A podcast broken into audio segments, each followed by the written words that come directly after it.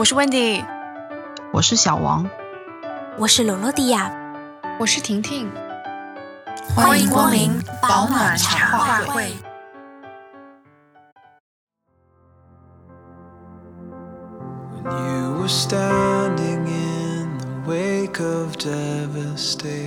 现在的自己变得成熟的一个点，就是说让 emo 持续的时间越来越短，然后以一些更好的方式让这个 emo 过去。就对大部分来说，我觉得 emo 才是生活的常态吧。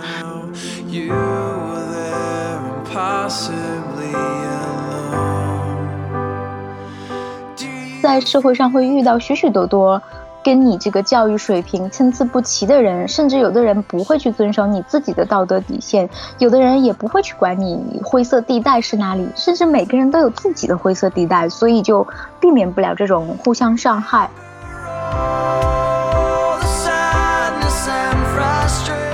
人的年龄越大嘛，对于失落这个东西的标准线就会越高。年少的时候觉得啊非常了不得的大事，但是。搁到现在，可能也就是一个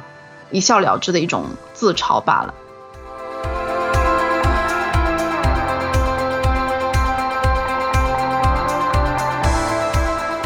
这一期的茶话会的话题是成年人的崩溃瞬间。啊，这期的话题灵感是最近一段时间有很多热搜，我们听到很多不好的消息，不管是国内的还是国外的，让我深刻的思考了一下，为什么？成年人会常常陷于这样的境地，以及为什么我们常常在情绪崩溃的边缘来回的游走，所以我就想聊一聊这一方面的话题，然后看看大家在自己的人生旅途中有哪些崩溃的瞬间。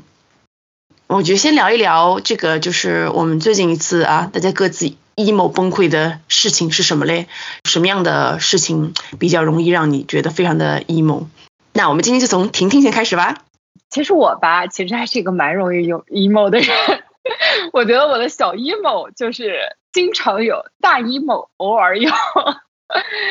我觉得就是人的情绪，它可能就是受各种原因的影响，压力啊、生活的变动啊、人际关系啊、工作、学习、健康等等，就很多因素。我觉得我现在经常 emo 的，其实一个很重要的原因，就是因为。是我虽然现在也要回 office 上班，但是一周只有一天，就是我还是有很多时间是自己在家上班。就是，呃，你经常自己在家待着，就自己待着的话，你就非常容易因为一些小事情，然后就会就会 emo。我最近的一次 emo，我觉得是因为我呃生活中发生一个事情，让我产生了对未知的恐惧吧。就当你就是说你对未来有很多不确定的时候，就会想很多。你会想想说啊，未来会怎么样？然后说它会不会朝我预想的方向去发展？它如果不朝我预想的方向会发展，会怎么样？然后就是因为这种事情一旦想多了，然后就会 emo，一 emo 吧，然后就是整个人情绪不好。然后我这个人呢，就是情绪不好，就是我啊 吃零食的借口。然后就会啊狂吃很多东西，然后狂吃很多东西之后呢，会更加 emo，说就会谴责自己说，我为什么要吃了这么多东西？其实偶尔我觉得就是我对 emo 的反思吧，就是其实很多时候，如果我只把我的生活规划好，就每一个时间段该做什么样的事情，不去想那么多。然后把眼前的每一件事情做好，读书啊，运动啊，约朋友吃饭啊，然后看看东西啊，工作啊等等的，就是安排好，其实就是倒没有那么多 emo 了。觉得我 emo 主要是想太多，是只有工作上还是就是个人发展上这样还是？个人，我觉得不不是不会只是一个事情，就是可能这个时候工作你觉得 OK 还行。但是你会觉得说你你就是因为你现在这个年纪在这儿，我不是那种就是非常自信说我完全没有年龄恐惧的那种人，我也是有年龄的这个 concern，即使社会或者是我的家人、我的朋友们没有给我什么太大压力，就是我的意识还是会给我带来一些压力的。而且就是周遭的环境啊，跟别人的不同啊，这些等等一系列的事情，我觉得所有的这些就是都还是会造成一些压力的。我觉得我目前的自己做不到那种就是说特立独行，或者是说完全不顾别人的想法，非常非常坚持做自己。我可以在百分之八十到九十的时间坚持做自己，但是我确实还是会有那种百分之十的时间会想很多，然后就会 emo 起来。因为很多时候就是你每个人，我觉得都对自己的人生有一些规划。你的规划可以是跟世俗大家的判判定标准一样，你也可以有你自己的坚持。可能还是一个比较俗的人吧，所以我可能遇到的一些事情，到我现在这个年龄考虑的问题，就会有一些时候就会让我觉得自己还没有到一个非常对达到自己满意的一种状态吧。那让我来说一说，我最近一次很 emo 的事情，在上礼拜，说起来非常的可笑，就是 就是又是被这个高科技给害了。我平时都是要靠这个苹果的产品活着嘛，然后上个周末我的那个 AirPods 突然就是左耳充不进电，因为我平时跑步啊、做家务啊、出门啊，什么时候都要仰仗这个 AirPods，然后你如果一边突然没有声音就很麻烦。然后呢，我就在网上花了一个小时研究为什么充不进电。然后有人就说要重新和 iPhone 这个匹配一下，我就按照他说的，从这个 iPhone 的蓝牙清单上删掉了这个 Apple，然后重新匹配，结果又花了一个小时，因为 Apple 死也匹配不上手机，把我气的，我只能又去这个研究论坛里面，大家用各种各样的方法删了又重新连接，又连接又连接不上又删，就这样来来回回搞了几十次，然后越弄越生气，又气这东西不好用，又气为什么自己为那么一点的小的事情浪费那么多时间。关键是东西还没修好，然后就越想越懊恼，把我气得不行不行的。然后我就开始看那个要买一副新耳机要花多少钱，又 要花钱，我就很烦躁，就一直在想，天呐，我的耳机修不好怎么办？这种焦虑中度过一个周末。后来到了就周日下午嘛，我又按照他那个攻略说的，重新重置了一次这个手手机的这个网络设置，然后再重新连接了一次。就这一次啊奇迹出现，终于给我修好了！我的天呐，我简直是那个守得云开见月明呀！我，哎呦，幸好是修好了，不然完了，我都不知道我要焦虑多少天呢。其实吧，这件事情是非常小的一件事情，但这件事情让我得以啊以小见大。我自己觉得，就是我现在比较容易 emo 的点，其实那个跟婷婷说的有一点相似，就是我慢慢意识到很多事情是人力不可为的，或者意识到很多事情它根本是无法彻底解决的。就我觉得蛮 emo 的，比如一些复杂的人情世故吧，就不管你有多社恐，或就是或多或少总是会卷入一些什么亲朋好友啊，职场里的一些人际问题吧。就这个事情是你无能为力又不能抽身的，就只能这样痛苦的僵持着。我觉得这个是非常非常折磨人，非常容易让人 emo 的。又比如说你遇到一个很白痴的领导或同事，很多时候你因为很多个人原因嘛，不管是经济啊还是职业规划什么的。你其实并不能跟那我们那个什么爽剧女王一样，就打骂一通，然后那个摔门走人，这种比较爽的行为，在现实生活中，大部分人都是不可能做到的。真实的是，大部分人都是憋屈的，就生熬着，每天都是逼着自己去做自己不想做的事情，然后去见不想见的人，这个才是比较常见的，我觉得。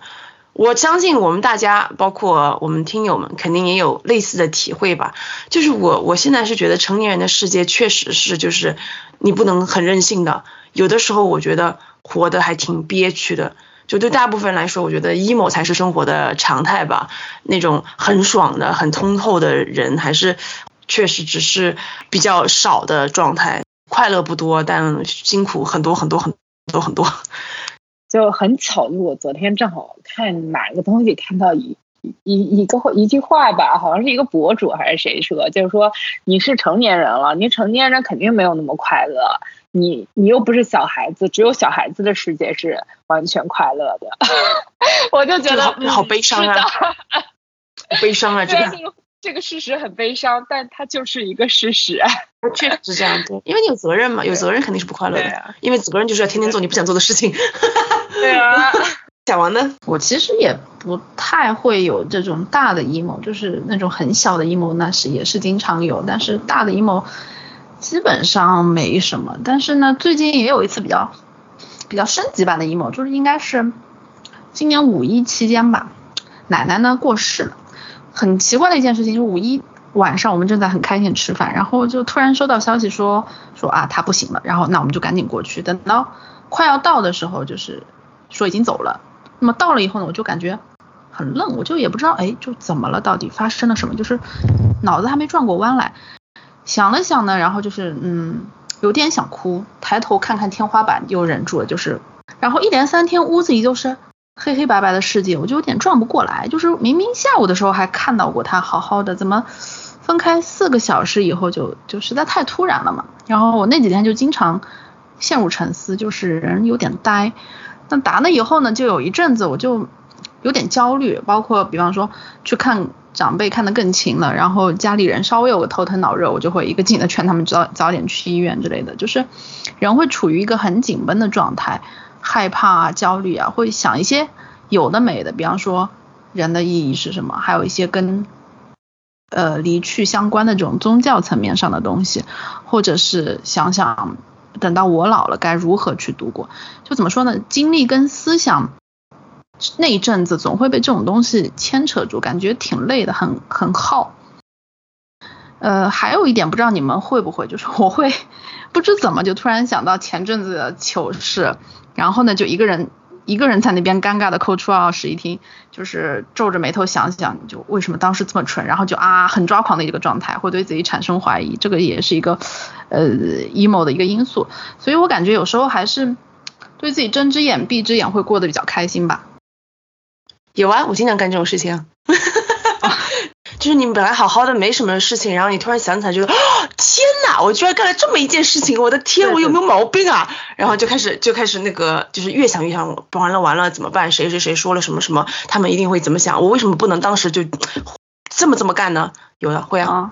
我我我甚至会想到好多年前的事情，我那个时候想到就是，哎，我有在有在这里讲过吗？就讲一个改群名的事情。啊，有有有有有讲过讲过。对啊，然后就我就隔了好多年，我想起这个事情，然后后来我去问我同事，我说你还记得我那个时候干了这么这么一件糗事？他说有吗？早就忘记了，就是可能在意的只有自己吧。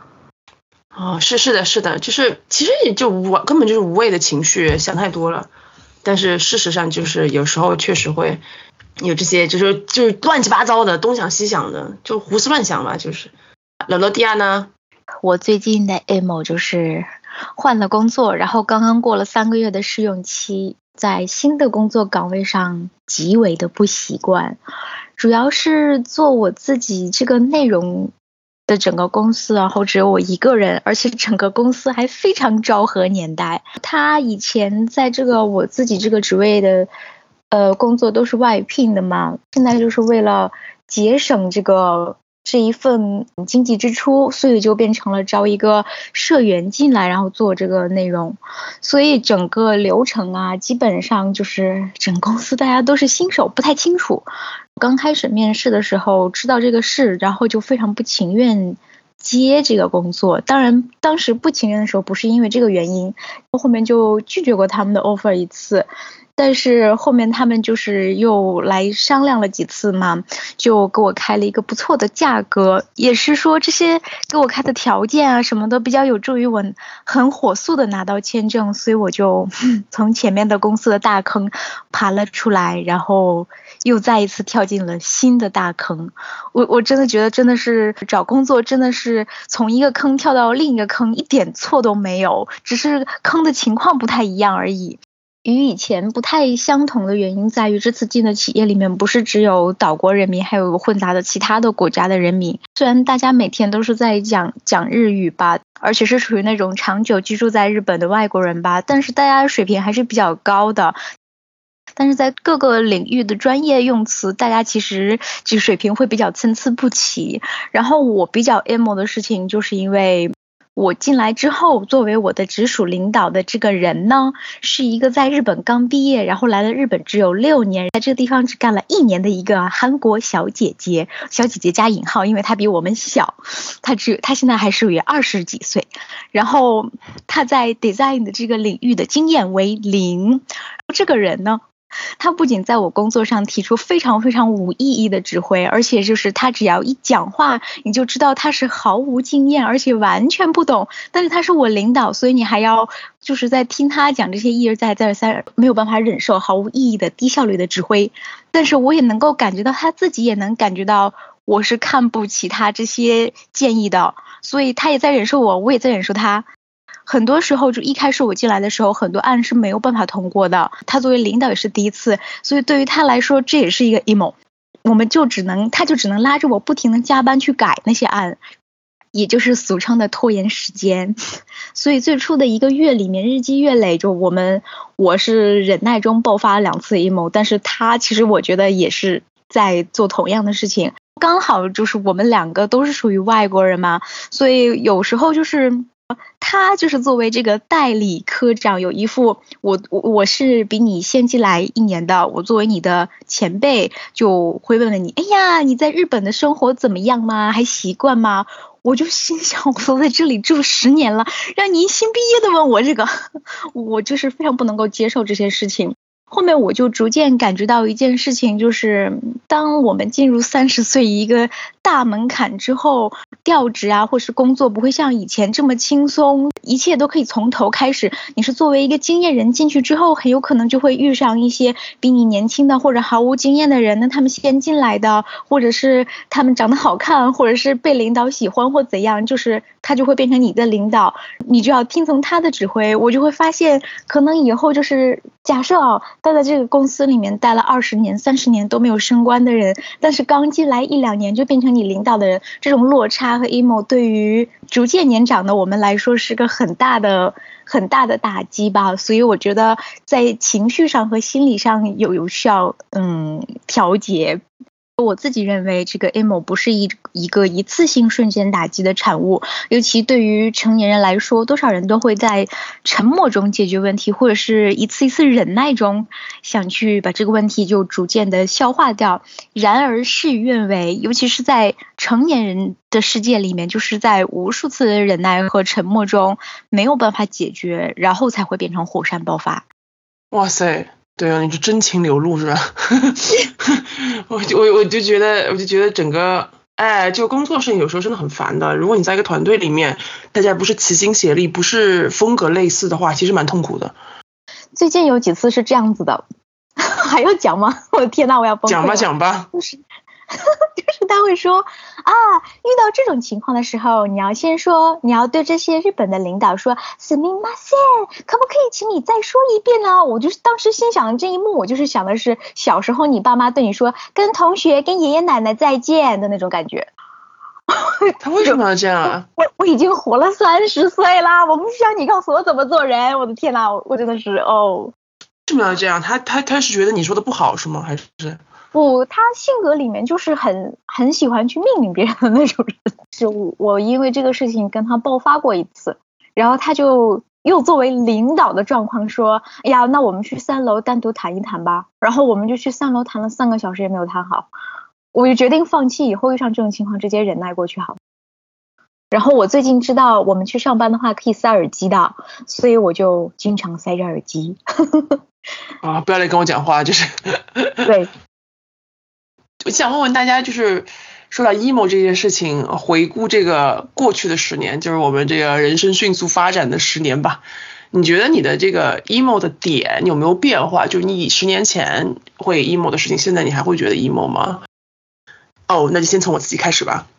我现在回头想想，我觉得学生时期或者刚出社会那会儿会 emo 的事情，就觉得哇好可爱哦。就是 现在看起来就是无非就是成长的烦恼。那个时候比较多 emo 是对这个未知未也是对那个未来的不可知吧，比如你担心你选择的道路错误啊，怕自己这种行差踏错，在人生的节点上不知何去何从，一种彷徨吧，我觉得更多是，可能那个时候刚出社会就把这个学校里的那一套带到社会上，希望自己就是处处能够和同才比起来啊是头部的。一旦落了人后，就感觉很煎熬、很痛苦、很不能理解，就苍天为什么是我？那个时候年纪比较轻嘛，可能脸皮比较薄，很多事情遇到了不好相处，很多就是遇到了不好相处的人呐，或者是遭到了别人的冷遇啊，谁说了一句什么重话，都会觉得特别委屈，特别有情绪。现在出社会久了，我感觉 emo 的点就是从别人说了什么、做了什么，转移到我自己身上，主要就是我慢慢发现，我自己对别人的想法、态度能把控的余地太少了。那就变得比较坦然嘛。现在比较容易 emo 的点就是，反而就是相对于自己比较无能为力的事情，比如说生老病死呀、人情冷暖啊，或者有的时候甚至是世态炎凉，让也会让我觉得有点 emo 的感觉。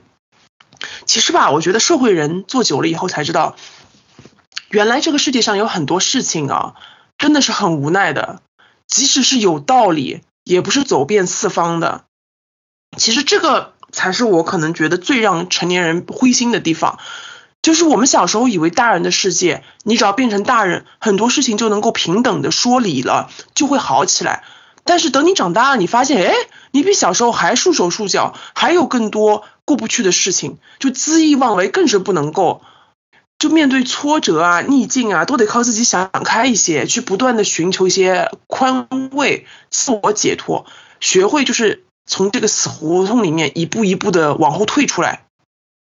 我觉得时下的年轻人和中年人确实是不容易，就生活压力大，社会人情压力更大。就每一个人如果要活出自我，那势必要进行一番斗争，要经过这种浴火重生的一些煎熬。这中间有很多 emo 的时刻，其实是不足以为外人道也的。我觉得每个人可能都有不同的经历吧，每个人都有自己的痛点啊。有些事情你不管多少岁，什么时候想起来都会觉得很 emo。但是比较重要的是，我们都慢慢的从这些大大小小的 emo 里面摸索出一些实战经验，懂得如何去应对。即使我觉得是前路艰险，也能够坦荡的坚持的走下去吧。这就是我觉得这过去十年我自己学会的，从 emo 身上学会的一些东西吧。那罗罗迪亚呢？我现在想想，呃，社会对于我们的要求，校园生活和职场生活转变只有短短的两周。就是拿我自己的情况为例的话，就是三月是毕业季，三月中旬毕业典礼，穿上美美的衣服，拿了毕业证，拍着陪伴自己几年的学校老师们，两周后就。变成了一个职场社畜，带了一个带了一个枷锁，一个是让你张扬个性，发挥自己嗯个人观点的学术界，一个是让你要符合上下级关系，下属服从上上属的这种老套的社会规矩，凡事都要把自己的个性压制住，甚至是天花乱坠的 idea 可能也要被压制住，然后换成一个就让你觉得呕吐不行的 idea，所以两个星期之内。你前面学习的东西基本上就打水漂，我觉得对于大多数人来说是不能够接受。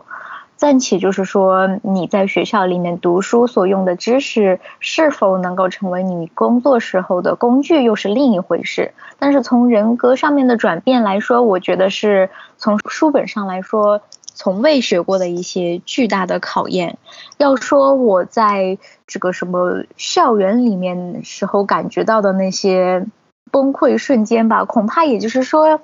感情不顺啦，友情不顺啦，考试不顺啦，可能也就是到这个程度。但是，到你走向社会之后，这些就变成一个非常多元化的情况，你要自己要去解决非常非常多的一些。转变包括你的亲人离世啊，或者是你父母的精神状况啊，或者是你自己的感情状况啊，或者是你自己的工作的状况，我觉得都都是一个在书本上从未学过的这种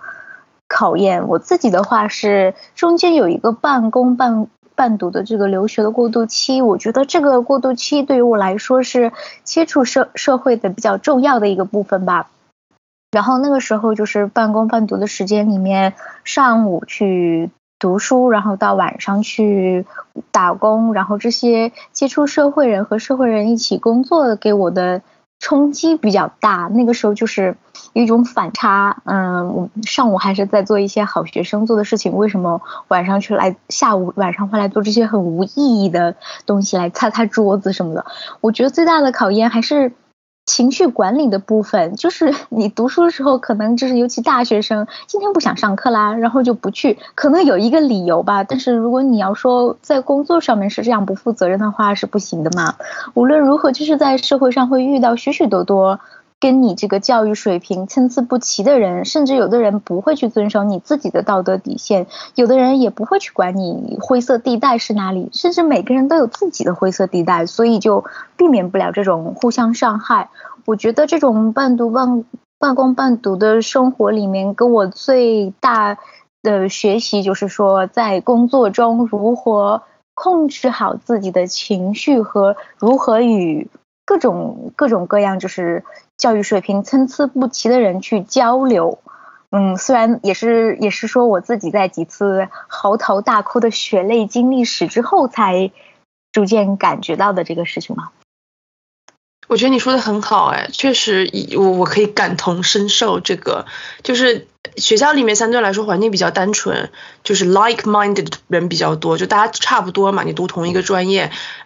在同一个地方来的都差不多可能。但是你到社会上面，你就会发现什么人都有，你必须要变得比较圆滑，去接纳很多人处事不同的方法。但是就像你讲的，这个书上没有教呀。就是都是实战泥坑里爬出来的经验，但你学会这个过程当中，你是不断的要摔跤的，就是要要有疼阵痛的那种感觉，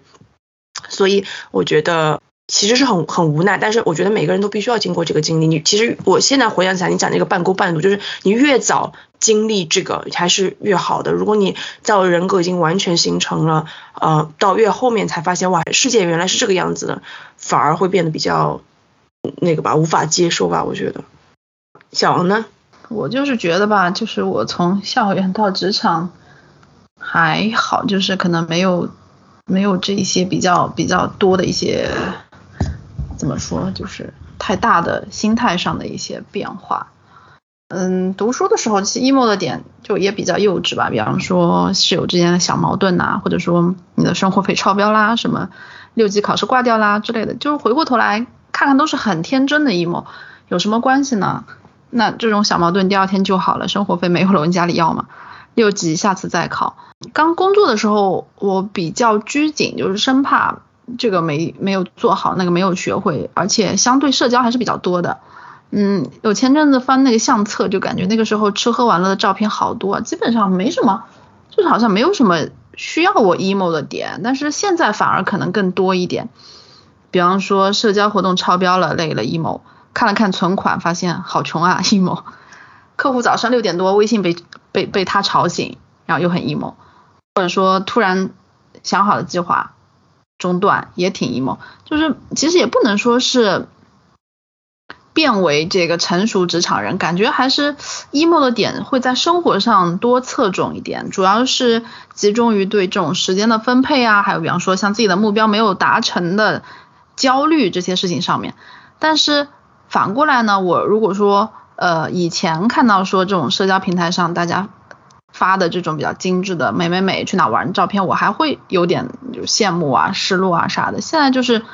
心底会有个声音说，你怎么知道他为了拍这个照片熬了多少次造型、P 了多少次等等之类的，就是会比较偏激的想法。但是嗯，反而这么一来呢，就会看开看开一点。我觉得总的来说，就是人的年龄越大嘛，对于失落这个东西的标准线就会越高。年少的时候觉得啊非常了不得的大事，但是搁到现在，可能也就是一个一笑了之的一种自嘲罢了。就常觉得以前觉得哇天要塌了，现在觉得这有啥呀？对，这有啥呀？多大点事儿？对，这算啥？对，真的是。我这种可能 emo 的点，真的。跟大家比起来，真的就是我感觉还没有脱离校园了，就是差不多的这种 emo。并没有，像学校里的事情还能解决，对不对？我不选这门课了，我挂掉重新考了。你在单位要绩效出了问题的话，你就不是挂掉重新考的问题了，就事情就变得比较严重。有些事情是回不了头的，而且而且学校里面最坏最坏的结果不行，我就辍，我就退学了，我就重考，对吧？我还能高考还能重考。你在单位你不是说不行，我不干了，我要重重怎么着？那你也不行啊。重新应聘。对，那怎么办？对吧？或者你说这个这个老师我不喜欢，他的课我不想上，那你这个领导我不喜欢，他的班我不想上，这也是不行的。好惨！其实我我反而觉得，就是人越长大，你其实选择的东西看似很多，其实越来越少。太惨了。对，其实很多事情你就是抱怨一下，就是你还是得去做，就打个嘴炮啦，还是打完嘴炮继续干？呃，是打个嘴炮，嗯，打就继续干，是的。婷婷呢？我其实觉得就是从学校到，就是我总结了一下我的 emo，就像刚刚就是在回答第一道题的时候，我觉得就是 emo 主要来自于压力以及内心期待与现实的不同。然后从上学到工作，对我来说只是就是因为你遇到的事情不一样，所以你 emo 的事情会不一样。就是上学的时候会 emo，比如说考试压力啊。作业就是能不能把这个 deal 啊，呃赶完啊，然后找工作啊、感情啊等等之类的。然后现在的 emo 更多的就是工作压力呀，生活的一些无力感呀。但是我其实觉得，就是 emo 这个事情本身，它就是因为你所经历的事情，所以它它你 emo 的事情会发生变化。但是我真的觉得说，一个对于我来讲，一个很大的不同就是对于 emo 的处理方式有很大的转变。就我现在真的觉得，就是现在处理 emo 的方式比以前更加成熟了很多。就以前小的时候就是大哭啊，然后哭到眼睛第二天都肿了那种，其实没有任何效果，就是没没有任何用，只是让你发泄一下情绪。然后现在其实处理 emo，我觉得会呃会想办法就是处理它，会更加直接的去面对这个情绪，就想办法让它很快的过去。因为我觉得就是不想不 emo，永远不 emo，这是不可能的。只是我觉得就是现在的自己变得成熟的一个点，就是说让 emo 持续的时间越来越短，然后以一些更好的方式让这个 emo 过去。因为就是你长，毕竟还是长大了嘛。就是我经常跟我朋友聊天说，说我看我的照片，把这十年的照片摆出来看。现在的脸就是那种，就是经受了社会毒打的脸。如果你看十年前的照片，那就是一张一张未经世事的脸，就就是没有办法，就是因为你在这个社会上所经历的事情多了，各种就是真的就是事情它永远都在，但是你面对它的方式，我觉得是可以有一些改变的。谁不是呢？谁不是经历了社会的毒打，然后变成一个圆滑的小滑头呢？是不是？哎呦，因为我们在不同的国家嘛，不同的社会环境吧，算是，我就想问问大家，就是根据你自己的观察，在你的所在的国家或者社会形态，就是对于这个情绪问题和心理问题这件事情，普罗大众的意识是怎么样的？在过去的几年，我们有没有观察到有哪些变化？那就先从小王开始吧。我觉得国内之前对于心理健康就是不太重视，呃，因为前几年看到很多说法，就是说说哪有什么心理不健康，现在的年轻人就是太矫情什么的，还有的就是产妇的产后抑郁嘛，也被称为说是女人生孩子就是这样啊，就是那个阶段可能大家不把心理健康当回事儿，觉得心理疾病就是所谓的不开心而已，就很简单，买个东西哄一哄就好了，或者说时间久了自己会过去的这种。不重视和对于抑郁症的否定是一种二次伤害，就是我在告诉你我很不开心，有一种我自己调节不了的不开心。那换个角度，换个角度讲，甚至是我在向你求救，那你就轻飘飘的跟我说一句，这有什么？就是矫情，干嘛花飞啊？嗯，但是近几年随着这个传媒的深入普及，大家都知道了，哦，有抑郁症这个事儿，这个是真实且以不低的概率存在的，这不是矫情，确实是内心病了。那随着前几天这个巨星李玟的离世呢，引起呃舆论纷纷，以及对于抑郁症的又一波的全民关注，那我觉得这是好的，说明大家对于心理健康的一个重视，可以让更多的人去正视这个问题，呃，及早治疗。不过说到治疗这个事情，我感觉好像蛮多人还是难以启齿吧，就是人们总是很容易的说出我感冒了，我要去看医生，配点药，打个针之类的，但是却很艰难的。才能面对自己生理经正在经历一场重感冒，以及呃这个及时找医生，其实找医生其实更是少数吧。在国人的观念里，好像抑郁症这个心理疾病是一个就是很讳莫如深的，关系到面子之类的这种问题。嗯，那再说回到现在，感觉年轻人有一点就是动不动觉得 emo 就是抑郁症，那其实。短暂的心情不好不一定就是抑郁症。如果说觉得不开心啊，很难过，我觉得最好还是去做个心理诊疗比较好，就是不要自己轻易的下判断。呃，毕竟草率的下结论其实也是一种心理暗示，也不太利于心情的自我的恢复。你你觉得就是身边的人有没有越来越多有这种问题的？就是原来一下子好像没有，现在大家都有这种。好像是有啦，有的。最多的都是这种婚恋问题导致的。哦，真的？嗯，就是，嗯，我之前就是听，呃，应应该是我亲戚讲，我亲戚讲他有一个一个一个一个一个朋友，就是讲到小孩子，就是家里儿子女儿之类的，反正就说就比较刚烈嘛，然后就说家里人反对这个女生，可能就是他他们家是一个女生，然后反反对那个女生，然后结果他就反正就没有谈拢，就后来跳楼自杀了。就是都都挺那什么的，的很多这种的问题，包括我身边的也有这种的，就是可能不不是很高兴，什么都有都有。因为我我记得我很小的时候，就是很就是差不多十岁以前吧，就是有人跟我说，哦，谁谁谁的，呃，我妈的同事的谁谁的女儿就是有抑郁症，她就是严重的抑郁症，严严重到他们没办法上班，就家里休养什么的。嗯，然后当时你就觉得好像什么是什么意思啊？就是什么意思啊？就是怎么会有这种事情？就是好手好脚的人没办法上班，就是都不能理解是为什么。但现在我觉得你听听身边谁天天这个轻度抑郁，那个中度抑郁特别多，啊，现在很多的。不是，我觉得可能就是有一种舆论的刻意引导，还是怎么着？就觉得就你知道那种就是测评软件不是很多嘛？我看微博上超多这种东西，对对，就是我去，我居然是抑郁症，然后轻度、中度、重度，就是那因为他这种测评软件是要付费的嘛，对，是要付费的嘛，他就就好像有点。引起你的这种好奇心，但其实没有啊，就没有那么多。但是有肯定是有一部分，但没有那么多。就大家好像说起来就啊抑郁抑郁了抑郁了，但其实嗯，这个抑郁可能讲讲的是跟 emo 一个意思，我估计。对，我觉得应该是 emo，因为这个抑郁症它是有一些生理反应的，就没那么简单，不是说你心情不好，单纯的就像躺着啥也不干就是抑郁症，也是要还是要通过专专家的鉴定和那个，就是不能轻易相信，就是随便谁说啊这个测试那个测试的，我觉得还是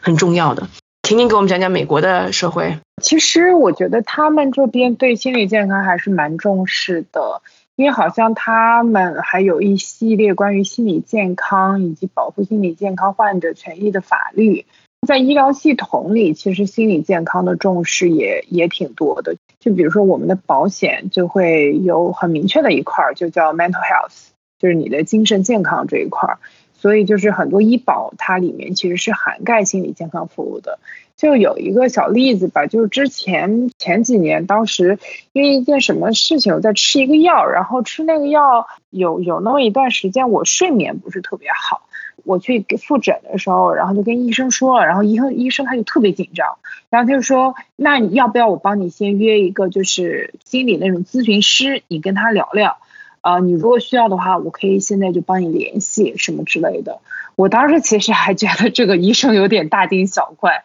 我只是晚上有一点睡不好，然后你就帮帮我约心理咨询。但是其实现在想想，我觉得就是他可能是比较谨慎。在工作中，我觉得就是公司都会有专门的一些，就比如说 meditation，就是你的你的你的工作日历上，就是每隔几周吧，可能就会突然有一个就是那种 meditation 的一一个小时。其实也是为了 mental health 服务的，然后还有是之前就是公司它会有专门的房间，这个房间就是用来大家就是 meditation 啊，房间布置的也非常 meditation，就是非常就是非常就是舒服的一个一个房间，然后你可以在里面就是休息一下，所以我觉得就是无论是从呃，医疗系统包括就是公司，我觉得他们对这方面就是心理健康的重视程度，就真的是我觉得是还挺挺挺挺看重的。就因为你知道，就是国外的医疗系统，我我我起码觉得说在美国吧，你要想约个医生，其实还蛮难约的，除非你去 urgent care 或者是 emergency，就是那种急诊，可以很快能见到医生。不然如果你约的话，其实还蛮难约的。但是 mental health 它从平时这些就这么注重。对比它整个的医疗系统，所以我觉得它真的就是还挺看重嗯这一块的。当然，我觉得就是因为也不是所有的人都能够接受 mental health 的这个东西。我觉得就是无论在哪，都会有一些人很排斥，觉得他其实就就是做的还是挺多的。当然，也还是会有很多就是进步的空间吧。那在美国，这个员工如果比如说压力太大了。就是他那个他他们可以请那个带薪假吗？嗯，可以有。呃，之前我记得疫情的时候好像就有那种 mental health，就是你可以一年请几天，就是专门的 mental health，因为你总在家工作。其实这也回到我刚在。在最开始说，就是因为在家工作，让大家的 mental health 这一块就更容易出问题了，也不稳定，就比较 不稳定，我觉得，嗯，对对对，就是因为大家早在家工作，所以后来就是公司当时给了一些就是 mental health 的一些 holidays，但现在我觉得在美国这边是有一个这样的趋势，就是呃，现在很多公司其实都是 unlimited 的那个休假嘛，就这个就是所以休假时间由你自己来定。所以你可以说是 mental health 我要休息，我也可以是嗯 physical care 我要休息，或者是一些什么东西来休息。就是这个东西，我觉得无论是 mental health 还是你的 physical health 这些，就是还是一个你自己的一个 mindset，你要知道说你是否需要在这个上面休息了。我觉得就是无论在哪里，还是需要得到更多的关注。罗罗迪亚给我们讲讲这个呃日本是什么个情况？我想先说一下自己曾经遇到过的周边，就是有这个心理健康问题的人吧。一个是在半工半读的时候，然后当时是在厨房里面做过一阵子沙拉的，做过一阵子沙拉，然后在那个时候。就当时那个店吧，大家还挺什么，都是都是奔向那个职业 chef 的那个那个级别的。然后当时就是有这么几个人是说，就是通过考核，然后去法国留学呀什么的。我不知道他们他们是作为正式的学员在里面工作，然后还竞争蛮激烈的。然后后面就是突然间有一天，其中一个人就不来了，就说他提交了一医生所开的这个一个证明，拥有抑郁症的证明，然后。法律上规定就是说，公司就不能够继续给他签合约，他就可以立马走人。如果没有这个的话，就是说你要是在离开这个工作岗位的提前一个月申请嘛。当时第一次有这么一个概念，那个时候也不是很清楚什么情况。后面就是毕业之后进入了第一个工作的地方，作为新毕业生进入的第一个工作，当时带我们的那个前辈就是看起来比较阳光的一个人。最近才知道有一个词叫阳光抑郁症，可能就是他这种类型。然后他就是非常非常阳光，然后也很爱讲话，性格也比较好，确实是非常好，很温柔的一个人。但是你就是能感觉到他在工作上面其实是一个是经常加班，去勉强自己去做自己不想做的事情。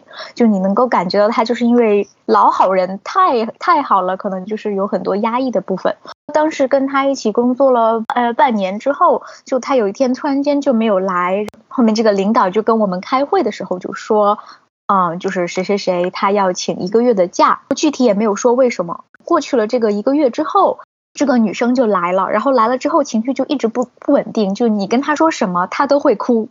她就会一直哭，就是情绪非常的失控。终于在冷静下来，他来的那天的下午，领导就跟他谈了一个非常长的对话，大概谈了有三个多小时。那天晚上就跟大家说说他从今天开始就离职了，然后也没有说为什么，是等到这个女生直接已经离职了一个星期之后，就是我才听说，嗯，原来她是有一那个抑郁症的一个那个临床证明。到那年的年底的时候，因为我有他的那个 LINE 的联系方式嘛，大家就说不太不太清楚他什么情况，就是听说他当时有这个抑郁的问题，是因为跟父母的关系不是很好，然后当时是是在跟父母一起住，就是我当时在猜测他的问题的情况下，可能是就是他跟就是父母一方呢，就是母亲这一方比较强势，他当时辞了职之后就。出来一个人住了。我们那次邀请他参加的 party，他也没有参加，就是说自己的状况还是不能够参加这些。在这之后，他有没有去找新的工作，我也不是很清楚。不过我是当时是觉得，在职场方面，日本对于这个心理健康的重视，就是还是会有很大保护。如果你嗯没有，就是没有办法继续。工作的话，然后你可以去检测，然后有一个临床证明的话，公司是不会允许你再继续往下工作下去的。作为一个九零后吧，我觉得九零后相比起八零后更加张扬个性，而且并且逐渐进入中年后，就是个性开始有一点收敛。但是在零零后给我的感觉就是更加随性和摆烂，对于金钱和物质上面的追求比较低，不会说是呃有了新款的 iPhone 我就去卖个肾把它买了吧。对于岛国的年轻人来说，我觉得更加缺少这种，嗯，就是对物质的追求。他就是本来说以前就是觉得是岛国是一种服务 number one 的这种国家。但是我觉得现在的这些年轻人就是说属于随性到很容易去辞职，不想干就不干啦，反正打打零工，有的钱花就好啦。然后对于房子来说也没有什么追求，反正大家都是比较比较个性嘛，就是不是说总会跟父母一起住啊，就是一个人住的人非常多。对于买房子也更加没有追求，有租的就好了。东西也是说不是说。一定要买新的，要一定要买奢侈品，就是中古二手市场可以买到就好啦。然后大家都可以去买一些更便宜的东西。我觉得这是现在年轻人非常嗯奇怪的状况。在家，我觉得就是嗯，全球差不多也都进入了少子化的状况，尤其是岛国对于年轻人的保护就更加变本加厉，尤其是现在。就是你看到生育的小朋友啊，商店里面小朋友也也不多，导致于我就觉得他们被保护的太好了，就是老一辈所保留的那些比较传统的美德，再加上现在这个比较。呃，盛行的宅的文化吧，然后富二代们们就逐逐渐变成了啃老族，花掉遗产呢就自己选择死亡；穷二代嘛就佛系搬砖。我觉得六零七零年所盛行的那些餐桌聚餐的文化是属于这种情绪释放的一部分，但是在八零后，逐渐年轻人对于企业中、家庭中的聚餐开始有点排斥，然后就从集体转化为。个体的这种角色，我觉得宅文化的盛行也是集体转化为个体的一个表现。日本社会是一个很有意思的社会，我觉得，因为它都是跟这个世界反着来的，你不觉得很奇怪吗？就是就是日本的内需就是永远拉不动的，就没有内需，都是要靠 那个外来的，大家都不爱花钱。对，完了之后呢，因为内需跟不上，就必须就是在那个货币如此贬值的情况下，它还还得不停的降息。朋友们，就是日本这个利息低到就是令人发指，逆这个反其道而行，然后一直降息，在全世界利息已经飞上天花板的时候，就是你讲的那个那个宅文化嘛，我觉得有叫什么简居族不是吗？就是他们是彻底与外界失去了联系，就是在日本好像是一个很正，也不是很正常，就是一个形成了规模的一一群人。我觉得还蛮蛮神奇的，就是因为日本是一个发发达国家嘛，理论上来说应该是西化的，我觉得是东亚国家里面西化最好的一个吧。但是他很多事情却是非常非常的有走出了自己的节奏，就是很奇怪。因为就是作为一个加引号正常人，我们在普通的社交环境里面也没办法和这些无社交的人接触嘛，所以也不是特别清楚他们具体是什么状况。就感觉很丧，有没有？对，很丧，很大家都好丧啊！对啊，就是怎么会这样呢？年轻人振作起来！对，就是有时候你会看一些番组嘛，然后这种番组就会采访那个很有钱的人，然后你看着这些老头老太太穿的破破烂烂的，其实你看的这个采访的这个番组的后面那座山是他的，旁边那个海可能也是他的，然后那个船可能也是他的，但是他就穿的很丧，然后你看他吃的可能也是吃那种十烟二十烟的乌冬，然后套套点酱油什么，就这样子，然后你就不能够不能够理解。但是日本这个情况多吗？就是大家以就是经历这种呃心理问题，你觉得是越来越多还是还好，一直是这样的？我自己因为在这边也是只工作了五年吧，但是我自己觉得是生活压力应该会是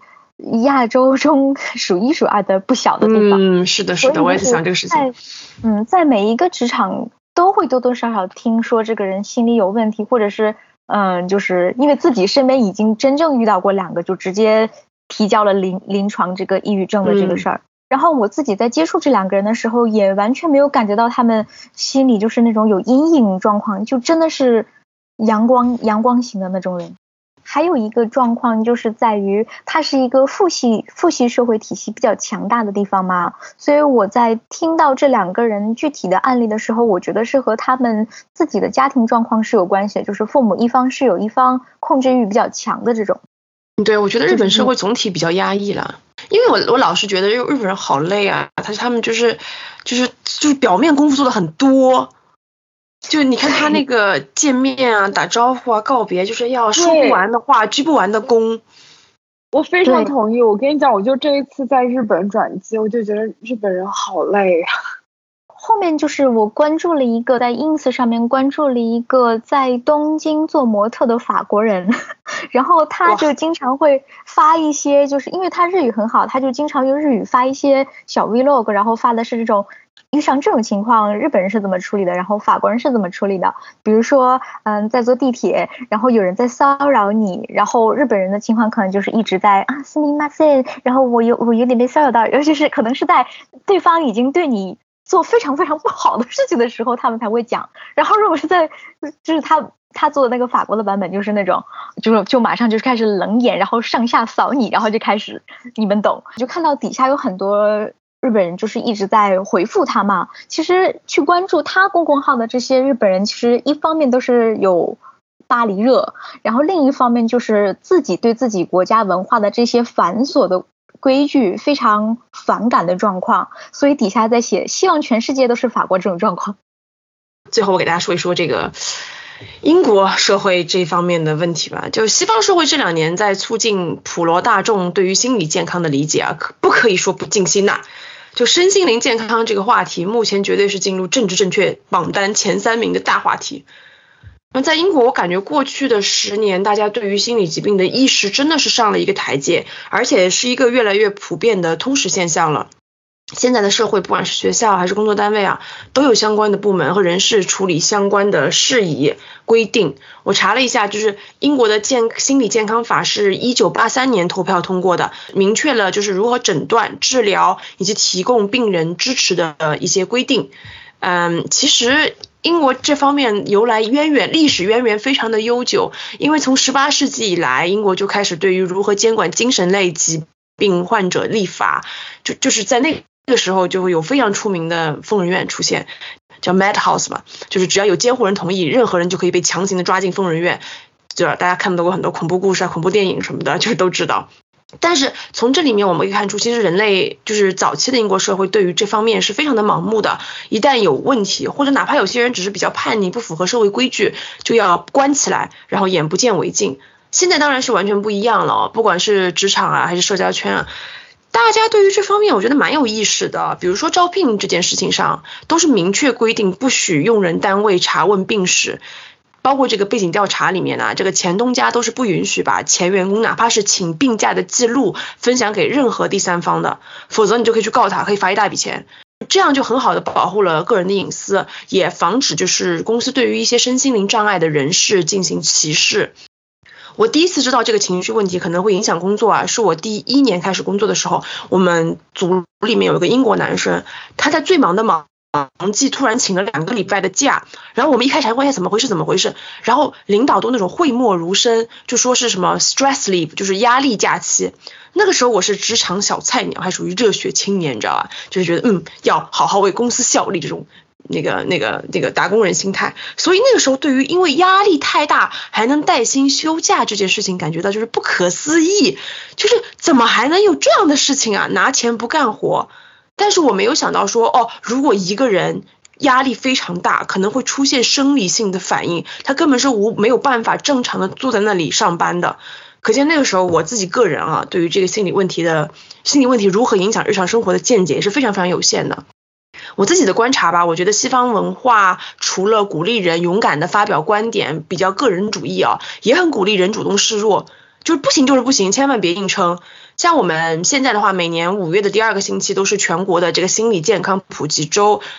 ，Mental Health Wellbeing Week 嘛，每个公司都会展开相应的活动。我们每一年就会请这个专家来做讲座，然后也会请这个 CEO 啊、CFO 出来给我们不断的提醒我们公司内部有些哪有哪些求助的途径。比如说我们公司有一个志愿者团队，如果你有一些困惑啊、一些问题，你可以匿名写信去寻求帮助，然后分享一些没有办法在可能自己的团队、自己的领导那个圈子里面分享的事情，然后这都是有非常严格的保密协议的。因为我们也有这个外包的心理辅导，嗯，心理咨询的辅导热线都是免费的。总之就是，就是怕你憋着不说，求助的途径千千万，不光是成人啊，现在就是小孩儿也是这个心理问题的疾病重灾区啊。学校里面，像英国的学校这边都会积极展开活动，帮助小朋友们认识到这个情绪问题也是一种疾病，要和大人求助。比如最近比较火的，在英国各大中小学都开展这个反网络霸凌培训班，就告诉小朋友们在遇到网络霸凌的时候。该怎么样采取措施，以及如何展开这个心理暗示，有效的防止就是由于霸凌产生的一系列的这个心理问题。总的来说，我觉得英国在过去这几年啊，社会层面对于情绪和心理啊，越来越开诚布公的去面对了。普通人呢也非常有就医的意识。我身边有其实不少的人去看什么治疗师啊什么的，也很大方的与旁边的人就分享。其实很多人并不是有病啊，我觉得，而是更想通过一些专业的帮助来更好的了解自己的心理症结和痛点，就可以有效的阻止这个事态进一步恶化。因为英国的医疗体系是全民医保的嘛，所以对于这个危及生命的疾病，不管是身体的还是心理的，全部都是展开免费治疗的。就是对于症状比较轻的心理症疾病症状比较轻的病人，也有免费的这个心理咨询，只不过可能排队等待的时间要比较长一些。然后这些年其实也有很多民间组织开展帮扶项目，就是为有困难的个人提供咨询服务。我感觉的就是随着这个社会意识不断的提高，很多有这方面问题的人都可从阴影里面走出来，让我们发现就是这是一个相当普遍的问题。特别是疫情期间以及最近这个 欧洲面临非常严重的通货膨胀，我们大部分人身边都有或多或少经历过这些问题的亲朋好友。所以我个人是觉得啦，现在的英国社会对于情绪还有心理问题，更多的是抱有一种。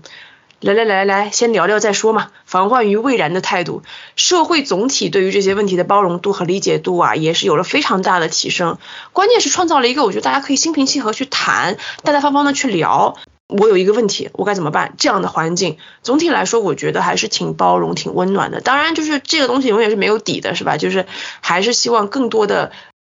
专业的人，或者是更多的嗯普普罗大众，能够给这个有这方面障碍的人更多时间。我觉得有时候有些事情他说不出来，一下子可能得过一段时间，要沉淀一下，要经历一下，才能够慢慢的走出来。所以还是是给更多时间，更多从旁协助就好了。我觉得。那么今天的最后一题是大家如何在自己有 emo 的时候平稳的度过 emo 时期？大家有没有什么生存的小妙招？啊，先从罗罗迪亚开始吧。其实我没有什么太多小妙招，但是在职场方面，如果我遇上了这种 emo 的情况，一个是因为我长到这么大，其实自己的情绪管理比较差，所以我最近在学习的事情就是情绪管理，然后在自己很愤怒的时候，会选择不去争执这个事情，即便你我认为。就是这个事情是对方有错，恐怕就是会压制下来，然后先选择做逃避一阵子，等自己冷静了之后再去交流。交流的时候，我会跟跟我自己现在这个比自己小的领导说，就是我现在可能需要一些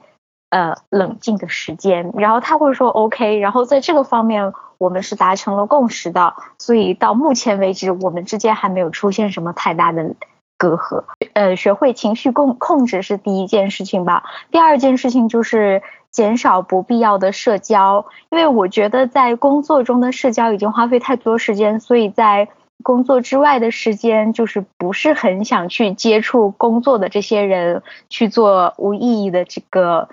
呃职场社交，会把这些时间转化为就是放空于自己。但是我最近发现，比如说我虽然很喜欢去听音乐会啊什么，但是如果当自己感觉到压力很大的时候，自己去听音乐会，然后又又很情绪化，然后就是被这个音乐感动的瞬间，会会自己再回到那个很 emo 的状况。这一点我觉得是自己最近新发现的自己的状况。另外一个就是。还是说去报报班学习一些东西吧。然后最近在学的这个插画插画班里面，因为大家的年龄是跨度比较大，有一些是生了小孩，然后在家里面现在空闲，然后开始学习这个画画。然后有的可能只是初中高中生，就是为了要提高一下自己做这个独立的插画的内容去报的这个画画。就是有一天吧，反正大家就是在上课中，在 online 上面，然后就聊到了这个 emo 的话题，然后我就发现，其实很多人在画画的过程中来那个释放了自己的情绪，就觉得每天如果不去画画的话，可能就会反反复复一个人安静的时候去陷入到那个就是低情绪的状况，所以他们就会选择去用画画来缓解这个事情。我觉得是一个比较好的方式，就是大家可以去选择新的方式来来脱离自己去反反复复在这个心心理障碍中循环的状况。啊，就是培养兴趣爱好是很重要的，这点我也同意。就是你有一个一个可以逃避的地方。毛姆说的啊，就是比如说阅读是随身携带的避难所，就是这个意思。啊，就是如果你你能够有一个爱好，你就可以逃到你的避难所里面去待一段时间。我给大家分享分享我的 emo 生存手册。emo 时期最好的方法，我觉得是转移注意力。哎，就是当一个人情绪低落的时候，就好像是身体发了什么炎症，我就感觉总要那个三五天才慢慢好转，不可能就一下就好了。我最近发现比较好的方法就是这个当没事人一样，该干嘛就干嘛。我觉得有心情不好，会有一种想要摆烂，就躺在那里。大吃大喝，狂刷手机和剧，感觉好像很爽。但其实我后来发现会越来越不安，越来越惶恐。反倒是我如果按照计划按部就班，你该跑步跑步，该做饭做饭，该吃看书看书，准点就睡觉，就好像每一天都是非常普通的一天，再平凡不过。这样的话，时间就过得比较快。然后心情不好，最就是其实心情不好最怕就是去琢磨一些事情，去细想，然后你越想越不对劲，就觉得要钻牛角尖。如果你正常的过一些生活的话，你就不容易有时间去乱想，我觉得也很重要。另外，我觉得比较好的方法啊，是做一些不太用动脑子，但是又很耗时的事情，比如说搭乐高、粉刷墙壁、把这个衣柜清空、重新整一遍什么什么的，主打一个让脑子放空，但是又不纯发呆的那个宗宗旨。最重要的事情就是做完了你还颇有成就感，一举两得。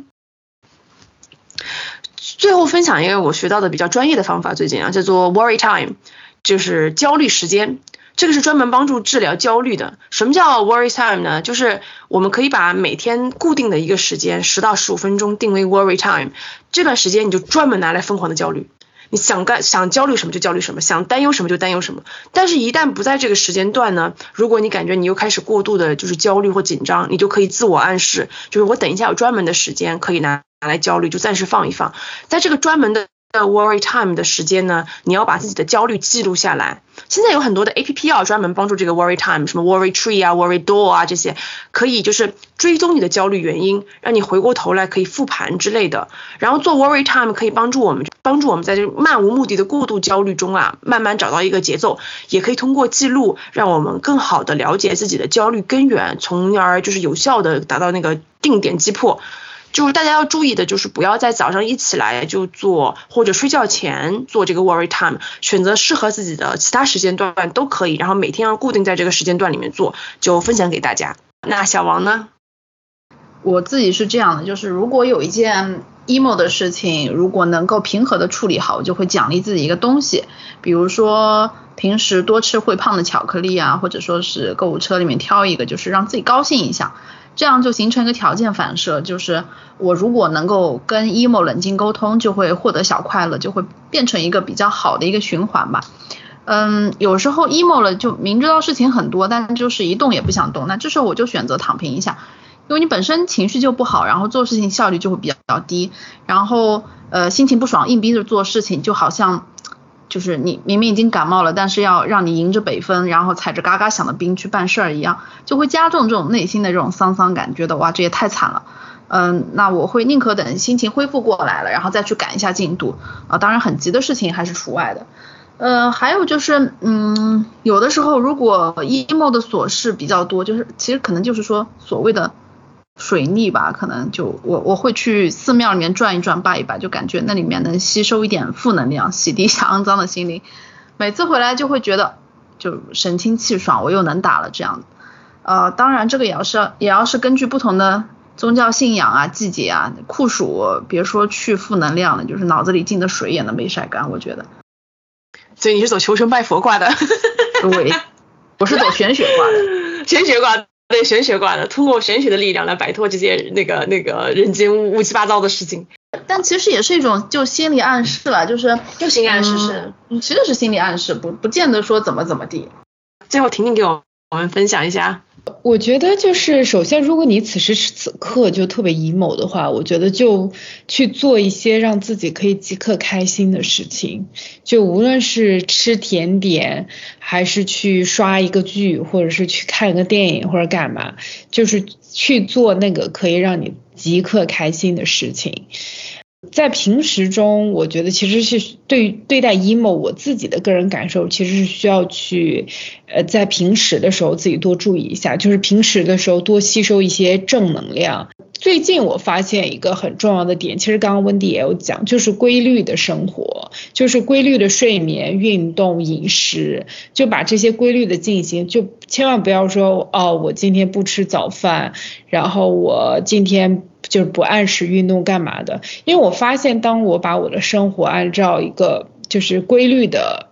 呃节奏去进行的话，就可能别人看起来就是你的生活怎么可以这么的无聊？但是我觉得它对于我就是稳定住我自己的情绪是非常非常有帮助的。还有一个点，我觉得就是说，在日常生活中要注意培养自己的情绪稳定，以及练习让情绪快速过去的方法。就是当情绪来的时候，你去直面它，然后就是允许自己去体验这个情绪，而不是去忽视或者是掩盖它。我自己就实践下来，我自自己的一个感觉，就是给自己一个时间线，就在这个时间线里，你可以有任何的情绪，你可以跟自己对话，去讨论这个情绪。然后，但是过了这个时间点，就让自己的注意力在其他事情上。然后，其实后来你就发现这件事情其实就过去了。我觉得这个礼拜有一件什么很小的 emo 的事情啊，反正我就大概跟自己说，你可以 emo 大概十分钟，十分钟之后不要再想这件事情了，让它过去。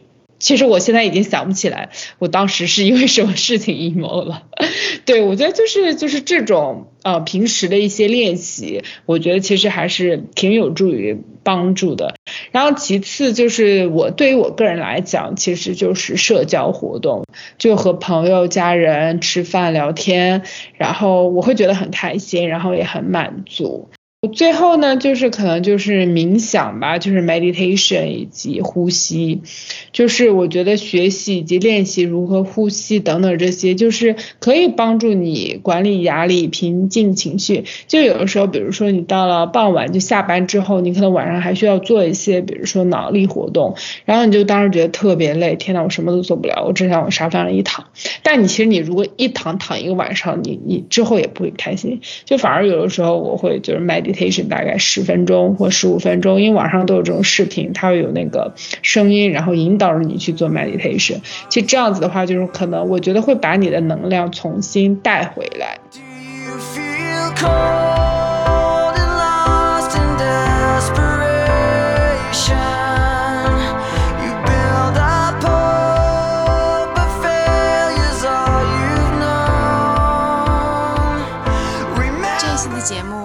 到这里啦，非常感谢你的耐心收听，希望这一期的节目有让你会心一笑。如果喜欢我们的节目，请关注我们的频道，在小宇宙、苹果 Podcast、喜马拉雅和网易云音乐搜索“保暖读书会”就可以找到我们啦。也热烈欢迎给我们留言，与我们分享你的小故事，或者告诉我们你想听什么，也可以到我们的微博“保暖读书会”来找我们玩哦。不管你在的地方是晴空万里还是乌云密布，希望你都能拥有美好的一天。As if the sky had blown the heavens into stars.